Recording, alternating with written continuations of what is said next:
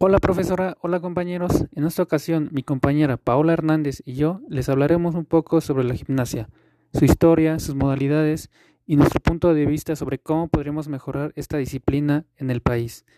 Acompáñenos. La historia de la gimnasia. Según Pastor Pradillo, en 1997, la educación física en España ha evolucionado como disciplina dentro de la educación en dos grandes etapas. Una primera etapa en los años 18 y 19, en la que la educación física se incorporó en la escuela y pasa a tener un contenido estructurado. Y una segunda en los siglos 20 y 21, en la que esta disciplina ya instaurada en los diferentes sistemas educativos. Comienza a ser un objetivo pormenorizado de estudio desde diferentes ámbitos.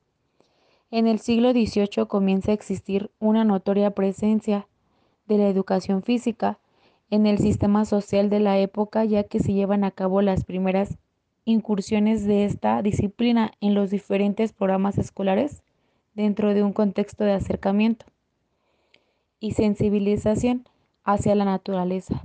Igualmente va a tener mucha importancia como la herramienta de formación física de los ciudadanos. En este momento, su marcado talante patriótico va a ser preponderante. La gimnasia moderna se compone de seis disciplinas. La primera es gimnasia general. Es una disciplina en la que participa gente de todas las edades en grupos de 6 hasta 150 gimnastas que ejecutan o hacen coreografías de manera sincronizada. La gimnasia artística consiste en la realización de una composición coreográfica. Combinan de forma simultánea a una alta velocidad movimientos corporales. La gimnasia rítmica es una disciplina en la que se combinan elementos de ballet, gimnasia y danza. El uso es de diversos aparatos como la cuerda, el aro, la pelota, las masas y la cinta. En ese deporte se realizan tanto competiciones como exhibiciones. Gimnasia aeróbica. Antes conocida como aeróbic deportivo, es una disciplina de la gimnasia en la que se ejecuta una rutina de, de 100 y 110 segundos con movimientos de alta intensidad. Gimnasia acrobática. También conocida como acro sport o acrosport. Es una disciplina de grupo en la que existen las modalidades de pareja masculina, pareja femenina, pareja mixta o trío femenino y cuarteto masculino.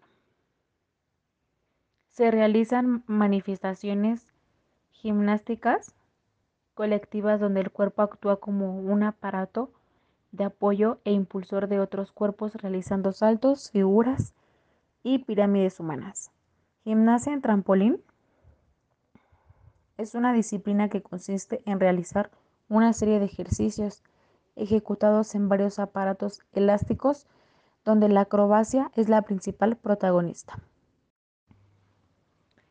Considero que la gimnasia es un deporte que potencia las capacidades físicas, volitivas y cognitivas del ser humano. Y es considerada como una actividad que implica la perfecta sincronía entre la mente y el cuerpo, ya que se practica con fines terapéuticos, recreativos o competitivos.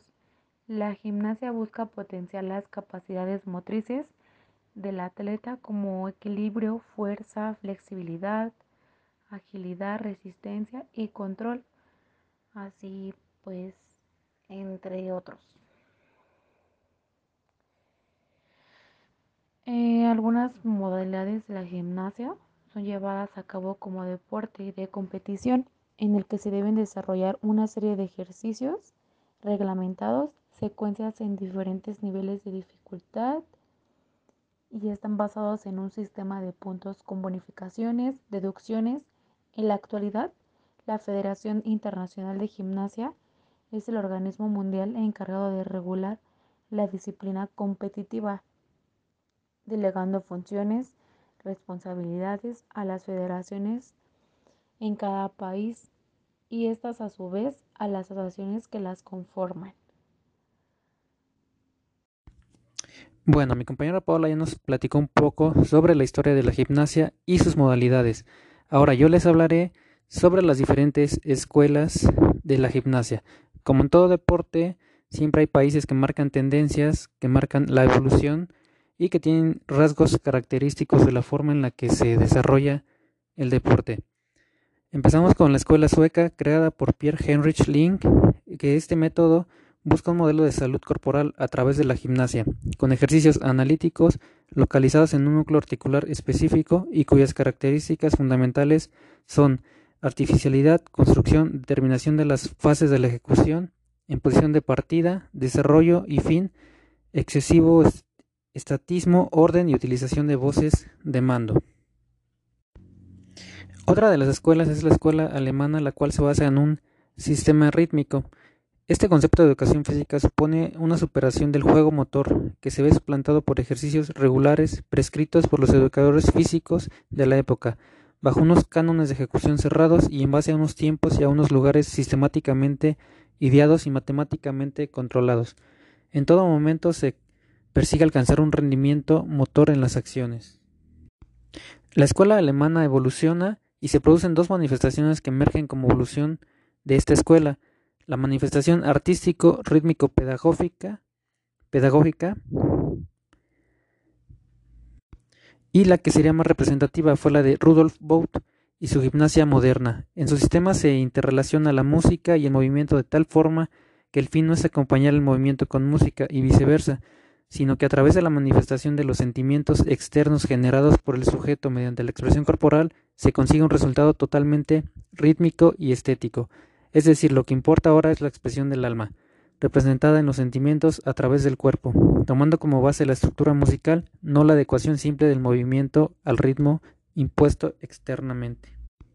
Surge también la escuela francesa, la cual se basa más en un sistema natural, se caracteriza por una concepción natural y utilitaria de los ejercicios físicos. Son acciones de carácter global en los que el cuerpo participa como como un todo en las ejecuciones y se encaminan a preparar al, individuo para la vida adulta. Se pretende una mejora de la forma física con el fin de perfeccionar los movimientos naturales, lograr un dominio corporal en las acciones y conseguir un cuerpo estéticamente bello.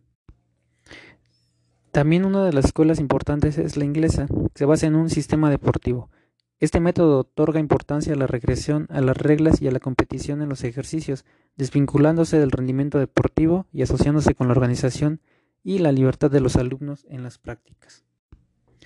La escuela americana, el deporte y la educación física en América fueron evolucionando en esta sociedad paralelamente a otros aspectos de la vida cotidiana. En cuanto al desarrollo de educación física, hubo dos puntos de inflexión claves, los que la influencia de Europa fue determinante. En primer momento hubo una influencia sueca, de la cual ya hablamos, y la alemana, que también ya comentamos. Cabe destacar que en este momento aparecen los ejercicios calistécnicos que engloban los términos de fuerza y belleza. Bueno, ya repasamos un poco lo que de manera muy, muy rápida lo que fueron las diferentes escuelas de la educación física y ahora para cerrar vamos a hablar un poco sobre la gimnasia en México, en la cual al igual que otros deportes ha tenido un lento desarrollo por la falta de apoyos, la falta de de compromiso de las instituciones para darle apoyo a un deporte el cual requiere muchísima disciplina y muchísimo esfuerzo. Sin embargo, con el paso de los años, esta disciplina ha evolucionado en el país, en el cual en los últimos se, se han obtenido resultados sobresalientes y destacan gimnastas a nivel internacional como lo es Elsa García, Frida Esparza, Ana Lago, o Alexa Moreno, quien recientemente es la más destacada y la cual rompió paradigmas por no contar con un cuerpo mm, con lo que normalmente un cuerpo mm, esbelto como lo es normalmente las gimnastas europeas y las que siempre están dando competencia a nivel olímpico. Y también han destacado hombres como Isaac Núñez o Daniel Corral quien hagan representado dignamente al país. Tan es así que para las próximas Olimpiadas hay dos atletas calificados a participar representando al país. Cabe destacar que esta evolución es mm, gracias sobre todo a un trabajo individual con el apoyo de familias, de entrenadores de iniciativa privada, más que un apoyo gubernamental. Sin embargo, estas personas que acabo de mencionar han dado lo mejor de sí por poner el nombre del país en lo más alto. Con esto terminamos, profesora y compañeros. Hasta pronto.